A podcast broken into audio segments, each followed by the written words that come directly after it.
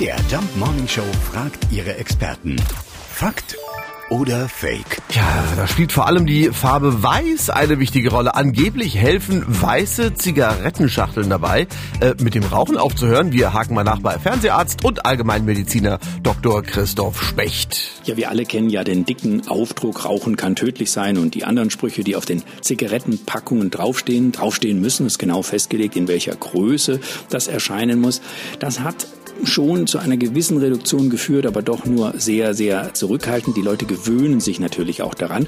Man hat tatsächlich eine Untersuchung gemacht, ob denn eine komplett neutrale weiße Verpackung, also ohne Aufdruck, ohne irgendwas, ob die vielleicht einen Einfluss haben könnte. Und in der Tat hat sich gezeigt, das ist wenig attraktiv. Das heißt, es hat eher dazu geführt, dass die Leute weniger zur Schachtel gegriffen haben.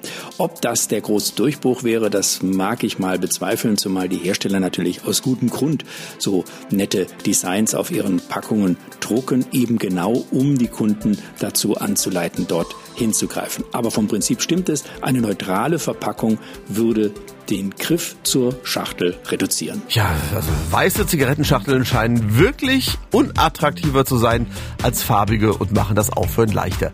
Diese Behauptung ist demnach also ein Fakt und alles andere als Schall und Rauch. Fakt oder Fake? Jeden Morgen um 5.20 Uhr und 7.20 Uhr in der MDR Jump Morning Show mit Sarah von Neuburg und Lars Christian Kade.